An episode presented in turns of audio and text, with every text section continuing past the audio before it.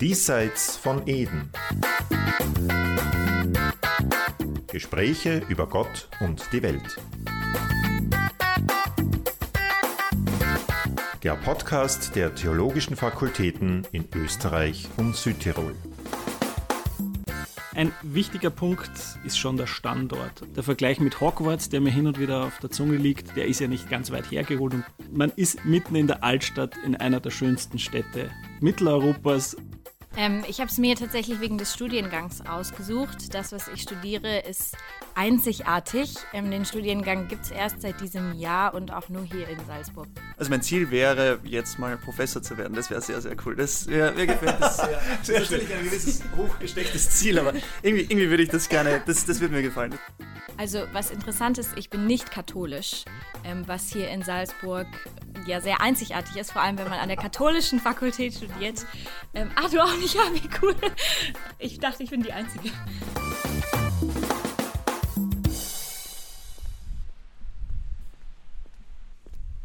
Auf meiner Tour durch die österreichischen katholisch-theologischen Fakultäten steht heute Salzburg auf dem Programm. Die dortige Fakultät liegt mitten in der Altstadt, vom Bahnhof aus in gut 20 Minuten zu Fuß erreichbar. Und das lohnt sich, also der Fußweg, denn man nähert sich dieser unwirklich schönen Kulisse der Mozartstadt auf diese Weise gemütlich von Norden her kommt, zu Fuß. Man überquert dazu die Salzach auf dem Marco-Feingold-Steg und hat die Altstadt mit der über ihr thronenden Festung Hohensalzburg vor sich, zur Rechten der Mönchsberg. Es geht durch kleine Gassen und Passagen und mittendrin schließlich findet man gleich gegenüber der Felsenreitschule die Katholisch-Theologische Fakultät. Und das nicht zufällig, denn die Fakultät ist, was wir gleich noch ausführlicher hören werden, aufs engste mit der Universität und der Stadt Salzburg verbunden. Ich habe mich in bewährter Manier verabredet mit Studierenden und Lehrenden die Studis haben natürlich den Vortritt. Sie treffe ich, wie es sich gehört, zwischen den Lehrveranstaltungen im Foyer der Fakultät. Hallo. Henning, hallo, freut mich. Ah, bist du auch mit? Ja, ich bin auch dabei. Gut, dann studiere ich mal Er ist ins Stuzi gegangen. Ich heiße Katharina Münch. Ich bin 20 Jahre alt und ich komme aus Norddeutschland, ähm, aus Hannover. Und ich studiere hier an der Fakultät den 4C Bachelor, also Christian Culture Communication and Change. Wow, ein direkten Zungenbrecher zum Anfang. ja, wir kürzen es mit 4C ab. Hallo, ich bin Fiona. Ich komme eigentlich aus Kanada, habe aber auch deutsche Wurzeln, spreche deshalb auch Deutsch. Ich bin seit anderthalb Jahren jetzt in Salzburg, um hier an der Theologischen Fakultät Philosophie zu studieren. Bei mir ist es nicht ganz so international. Ich bin der Markus Oberschneider. Ich komme aus Salzburg, war schon immer hier, bleibe auch sehr gerne hier und ich studiere Fachtheologie im dritten Semester. Das ist natürlich das Interessante, gerade diese Internationalität. Warum habt ihr euch Salzburg ausgesucht als Studienort eigentlich? Für mich war es hauptsächlich die Natur. Also Salzburg ist ja mitten zwischen den Bergen und eine viel kleinere Stadt als, sag mal, Wien oder so. Und als internationaler Student kommt man äh, sehr leicht äh, in österreichische Universitäten rein. Ähm, ich habe es mir tatsächlich wegen des Studiengangs ausgesucht. Das, was ich studiere, ist einzigartig. Ähm, den Studiengang gibt es erst seit diesem Jahr und auch nur hier in Salzburg. Und deswegen war es relativ klar für mich, dass ich dann auch nach Salzburg komme. Und für den Salzburger äh, unter uns in dieser Runde war es eh eine Gmate Wiesen, dass er in Salzburg studieren wird? Schon ziemlich, ja. Also ich singe auch hier in einem Chor und schon sehr lange und bin auch immer noch da viel involviert. Also Salzburg ist für mich schon eine, war auch schon eine soziale Frage, dass ich sozusagen hier bleibe. Das passt schon so, ja. Und was würdet ihr nach dem, was ihr jetzt kennengelernt habt bisher an Salzburg, also wir haben ja Studienbeginnerin sozusagen auch, oder? Ist erstes Semester, ja.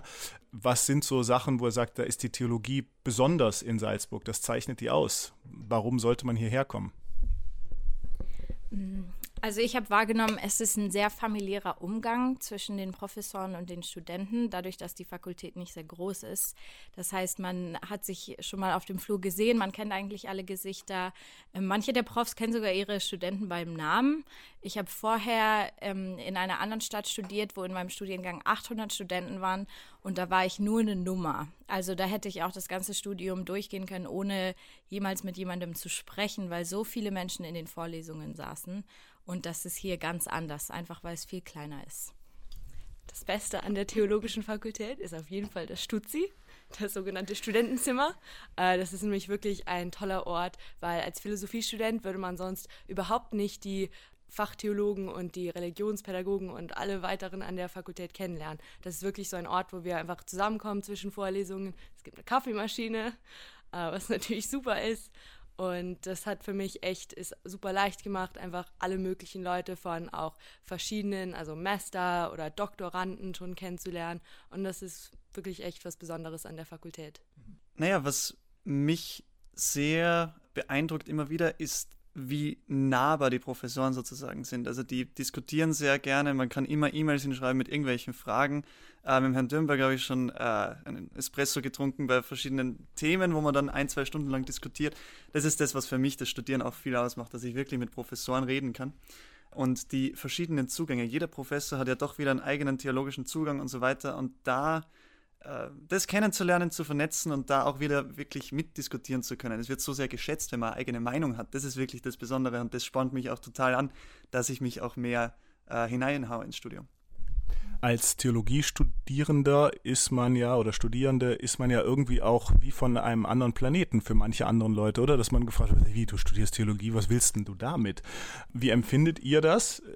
Macht ihr diese Erfahrung auch? Und die Frage tatsächlich, was wollt ihr denn damit machen mit dem Studium später?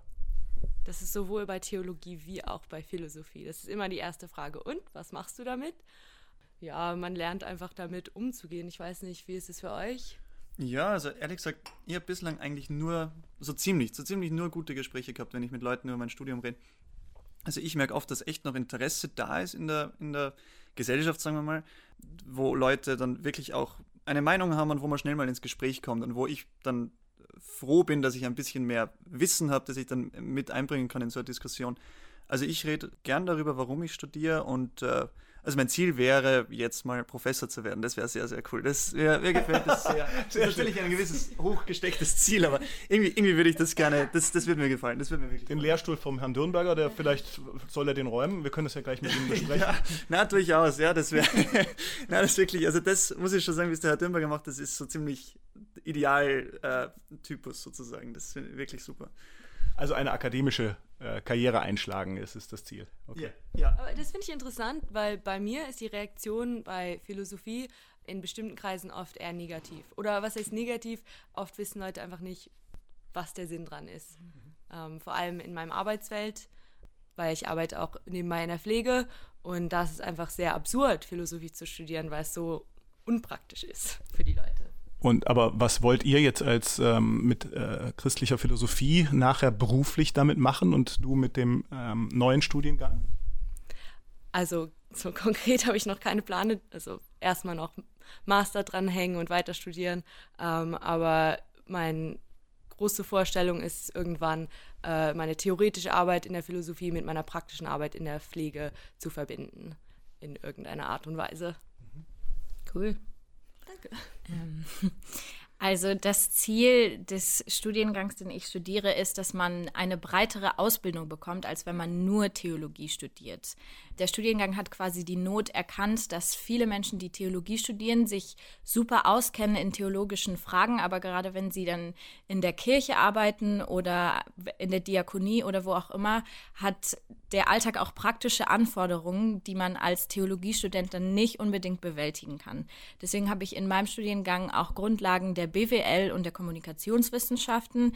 Wir haben Module, wo es irgendwie um um Rechnungslegung geht im kirchlichen Kontext oder um, wie geht man mit Immobilien um im kirchlichen Kontext. Und es geht darum, dass Menschen, die später für die Kirche arbeiten wollen und wissen, dass da auch Veränderung gebraucht wird, dass die einfach Handwerkszeug haben, um diese Herausforderungen auch zu bewältigen.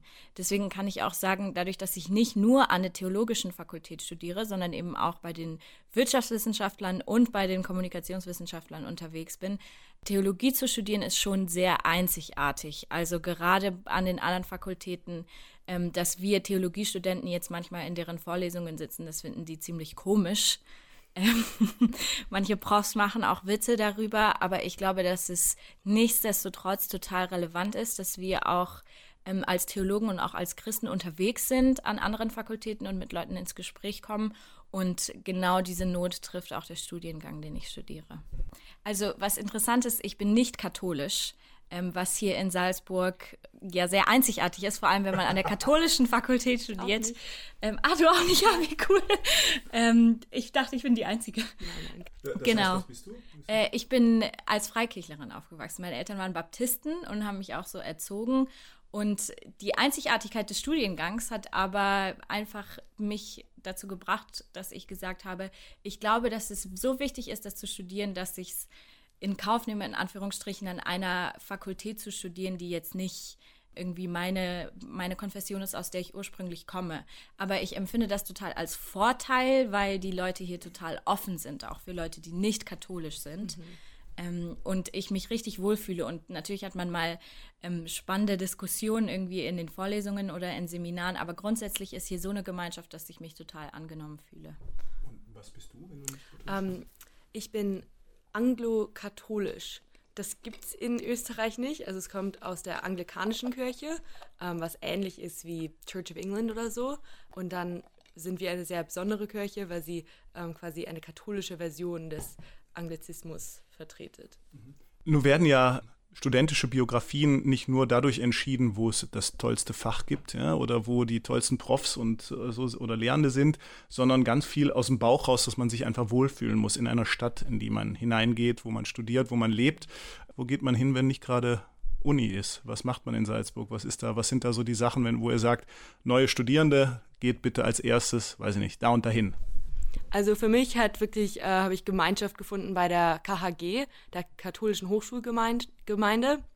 Die haben immer super coole Events und so. Und da habe ich echt viele Leute kennengelernt. Und das war für mich so ein, vor allem nach der ganzen Corona-Zeit, ein richtig guter also Startpunkt. Studis, wie man sie sich nur wünschen kann. Motiviert, überzeugt vom Standort und vom Fach, engagiert und mit hohen Zielen. Aber sehen das die Lehrenden auch so? Zum Gespräch treffe ich den aktuellen Dekan der Fakultät, Professor Michael Sitschi, und den Fundamentaltheologen und Obmann der Salzburger Hochschulwochen, Professor Martin Dürnberger. Stilecht an der Kaffeemaschine. Und dann, ebenso stilecht, zum Interview in der Fakultätsbibliothek. Ja, mein Name ist Michael Sitschi. Ich bin Professor für Philosophie am Fachbereich Philosophie der Katholisch-Theologischen Fakultät der Uni Salzburg und momentan zeitgleich Dekan dieser Fakultät. Eine Aufgabe, die ich sehr gerne mache, aber das will ich auch dazu sagen, die sehr aufwendig ist. Mein Name ist Martin Dürnberger. Ich forsche und arbeite hier im Bereich vor allem der Fundamentaltheologie. Ein bisschen Ökumene ist auch dabei, viel Zeitdiagnose, die damit reinspielt. Und zeitgleich äh, habe ich die Salzburger Hochschulwochen, die ähnlich zeitintensiv sind, aber auch Spaß machen. Vielleicht beginnen wir damit, dass ihr kurz darstellt, wie eure persönliche Biografie, auch eure akademische Bildungsbiografie, wenn man so will, eigentlich mit Salzburg verwoben ist. Warum seid ihr hier? Warum sitzen wir hier miteinander? Für mich war während der Schulzeit schon relativ bald klar, dass ich christliche Philosophie studieren will. Und da gibt es in Österreich genau zwei Standorte, nämlich Innsbruck und Salzburg. Und da war einfach Salzburg der attraktivere.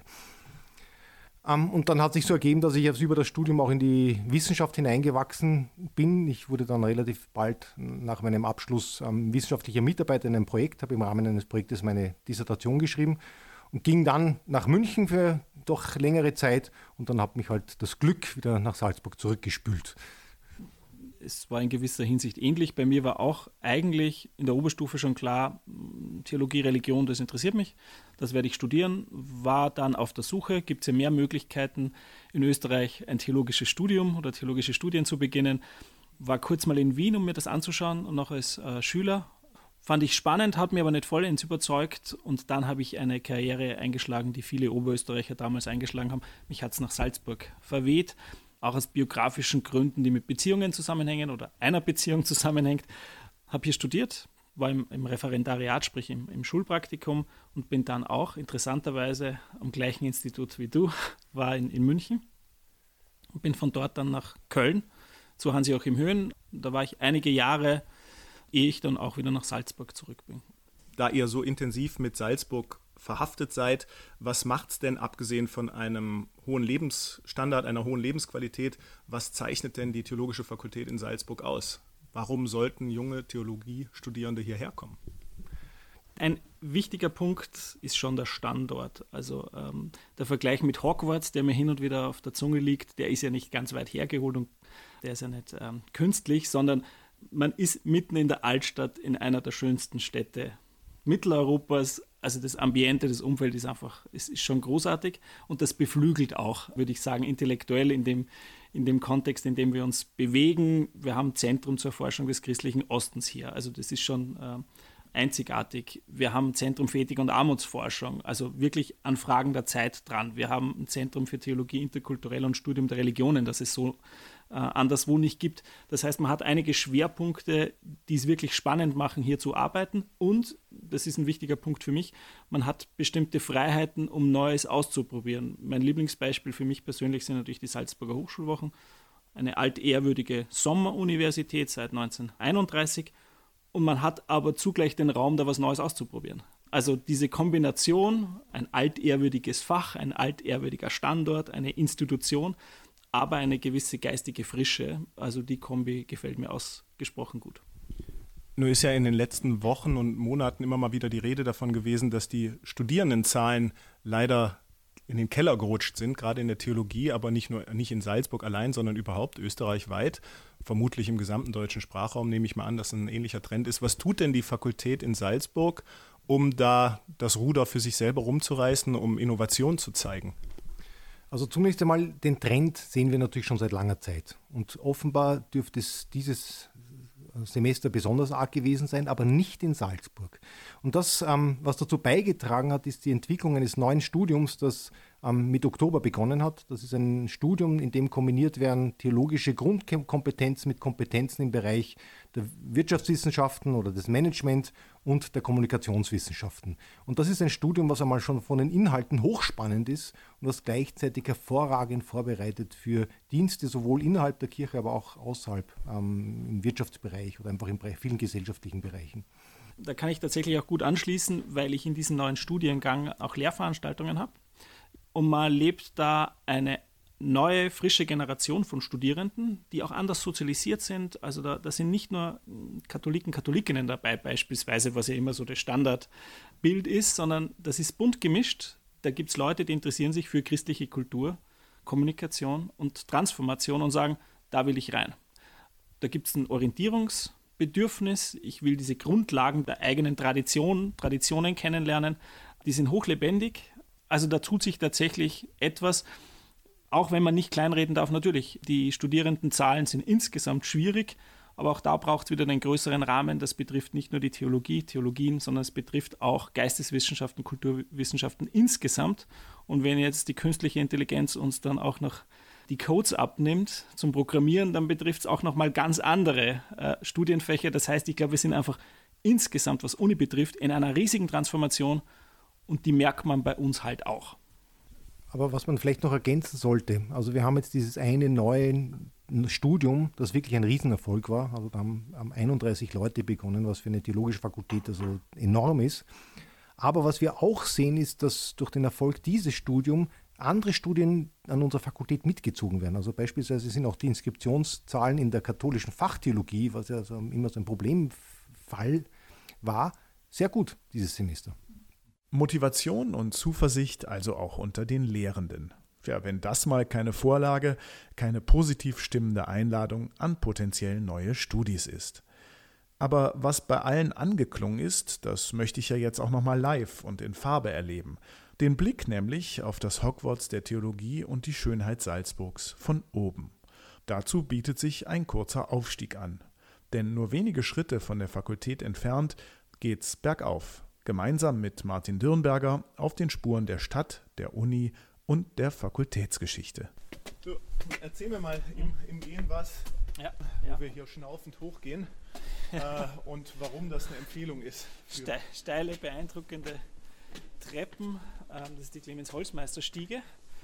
Die führt eigentlich direkt von der Altstadt rauf auf den Mönchsberg und man hat dann einen wunderbaren Blick, mit wenig Aufwand muss man sagen, auf den Dom, die anderen Kirchen, auf die Festung und man kann natürlich noch weiter rauf, sei es in die eine Richtung hin zur Festung, Hohen Salzburg, oder der anderen Richtung dann noch klarer am Mönchsberg rauf, Museum der Moderne.